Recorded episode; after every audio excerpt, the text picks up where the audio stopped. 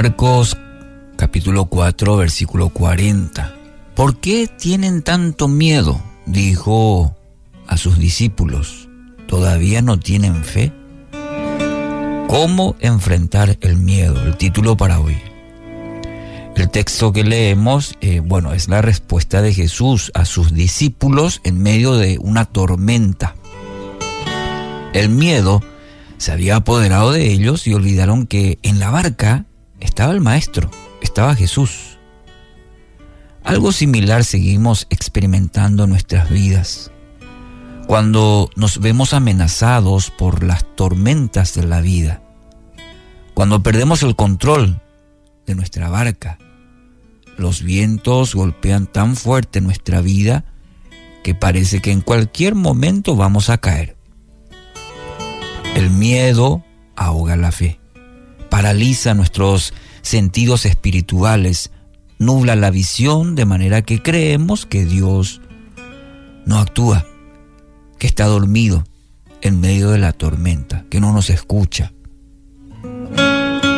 Estos discípulos vieron los milagros de Jesús, acababan de recibir poderosas enseñanzas del Maestro, pero ¿qué pasó?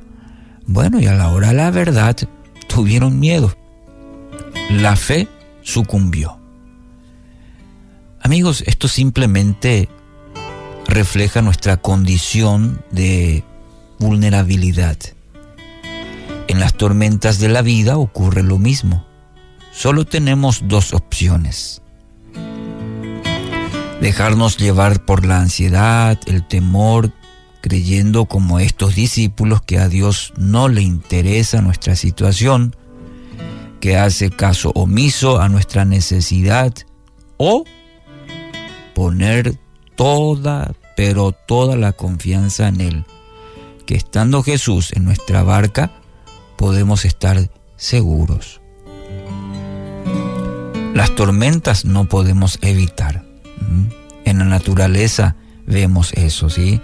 Las tormentas llegan, pero ser presa del miedo, eso sí podemos evitar. ¿Cómo enfrentar el miedo? Permítame en esta mañana decirle principalmente a través de la palabra de Dios, la promesa que Dios tiene a través de su palabra para usted y para mí para que tomemos esa palabra, nos aferremos como en un ancla firme en medio de la tempestad. Es la palabra justamente que será nuestra ancla poderosa y firme. Entonces, tome esta palabra hoy. Isaías 41:10. Escuche, grábelo en el corazón. No tengas miedo, pues yo estoy contigo. No temas.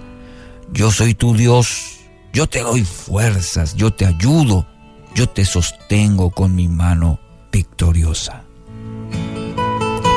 Aunque pase por el más oscuro de los valles, no temeré peligro alguno, porque tú, Señor, estás conmigo. Tu vara y tu bastón me inspiran confianza. Yo soy quien te manda que tengas valor y firmeza.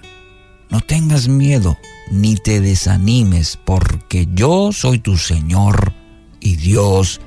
Estaré contigo, estaré contigo donde quiera que vayas. Acabo de leer el Salmo 23.4 y Josué 1.9. Palabra de Dios para tu vida. De parte de Dios este día especialmente para vos para que la tomes y vivas confiado en medio de la tormenta.